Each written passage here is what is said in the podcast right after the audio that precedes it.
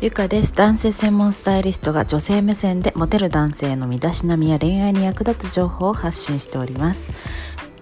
えー、今回は、えー、初回ということでございまして私はですねもともと女性向けの恋愛コンサルのお仕事を、え、副業などでさせていただいて、えいたんですけれど、え男性心理や女性心理を学ぶうちにですね、えもっとこうしたら、え男性も女性も簡単に、え魅力を相手に感じていただけるのになとかそういったことがすごく、えどんどんどんどん出てきたんですね。それであのやっぱり男性も、えやっぱり女性を外見見で判断するとかそういったことは大きいと思うんですけれど女性もですねやっぱり男性の外見ってすごく重要なポイントなんですねそれで、えー、外見ってやっぱり中身の一番、えー外側が見えるですとか外見が9割ですとかそういった本も、えー、出ている、え、ようにですね外見ってとても重要なんですよね。えー、だからといって、えー、整形してイケメンになった方がいいとかうんと若い方がもちろんいいとか、えー、高いお金を出していい服を着た方がいいとかそういったことは本当に必要なくてですね。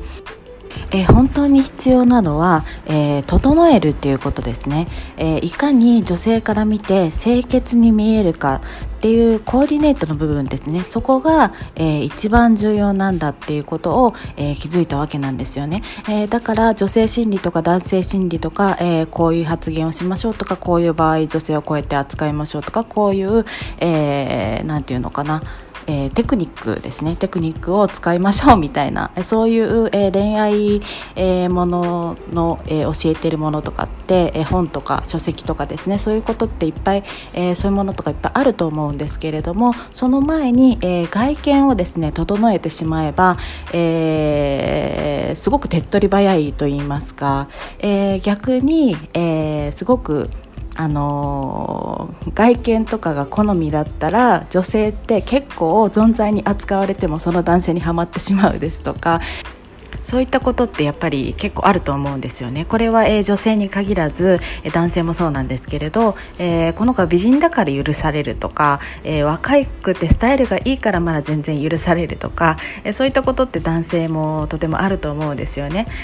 なので、えー、テクニックですね、えー、女性って結構優しい人が好きとか、うん、なんかいろいろ言うわけですよ。どういう男性が好みなんですかって聞かれた時に、えー、私を大切にしてくれる人が好きとかうん明るい人が好きとか面白い人が好きとかいろいろ言うんですけれど、え、外見が、え清潔感があって土台があっての、えそういったプラスアルファの性格っていうことが本当にとても多いんですよ、えこれはやっぱり先ほどのお話で女性に限限らず男性もです。ですごく従順で自分好みの性格をしていたとしても、えー、女性がですね女性の外見がやっぱり男性の好みとすごく大幅に外れていたとしたら、えー、その女性を魅力的に感じない男性ってやっぱり多いでしょうしなので、えー、こういったテクニックですねこういった時はこうやって言いましょうとか優しい男性が好きっていう女性にはこうやって扱いましょうですとかこういう発言をしたら女性はキュンときますですとか、そういったものを学ぶぶ前に、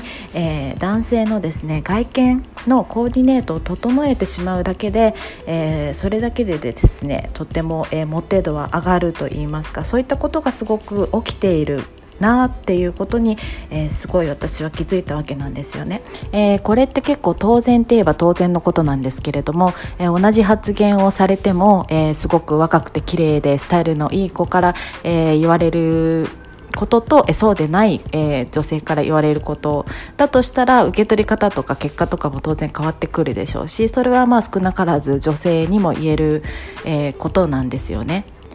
それでやっぱり、えー、こういったことって今までやっぱり一般的に言われてなかったことじゃないですか。人を外見で判断するなとか、えー、ちゃんとな僕は私は中身も、えー、見て中身が好きなんですとかそういった方もやっぱりあのいないわけではないでしょうし、えただやっぱり昨今ですね SNS とかやっぱりこうネットとかがこれだけ普及してきてこの外見にこだわる方とかすごく、え男性でも増えてきましたし結構あれな話かもしれないんですけれど、えー、外見のヒエラルキーみたいな、えー、影響にもですね若者はすごく敏感であったりですとか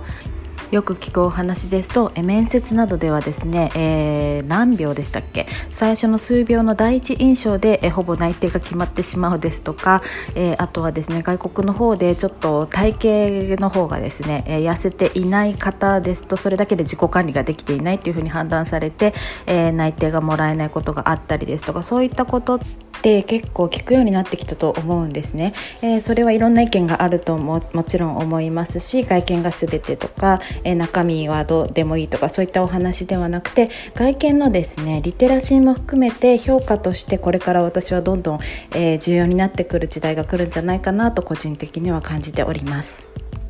はいそれでですねまとめではないんですが私は女性心理とか男性心理という、えー、もうそれもいいんですけれどもその前に男性のお洋服のですね整えるといったコーディネートをすごく学びたいっていうふうに思ったんですね、えー、もともと私はそんなに、まあ、お洋服がすっごく好きとかお仕事にしたいとかそういった、えー、夢みたいなものはそんなに大きくなかったんですけれどもお洋服はとても好きだったんですけれど、えー、女性のお洋服を見るよりなんか男性のお洋服を、え、見ていた方がすごく自分自身がときめくみたいな、え、感覚が、えー、一時すごくあったんですね。なので男性のお洋服ばかり、えー、見ていた時期ですとかその男性のコーディネートを学ぶ時にすごく、えー、私自身が楽しかったえー、理由もありましてコーディネートを学ばせて資格を取らせていただきました。えー、もちろん似合うお洋服その方に、えー、似合うお洋服っていうのは、えー、結構それぞれ違う、えー、差みたいなのがございましてお色ですとか年齢によってももちろん全然違いますしもちろんその方がどう見せたいかとか TPO ですとか、えー、どういった自分になりたいかとかそういったこともすごく、えー、大きい、えー、選び方の、えポイントにはなってくるんですが、えその前のですね根本といいますか基本的な、え気をつけることでしたりとかそういったことを、え女性のですね心理も含めて、えこれから発信していきたいなと思っておりますのでよろしければお付き合いくださいませ、え今回は、え最後までで聞いていただきありがとうございました。ゆかでした。失礼いたします。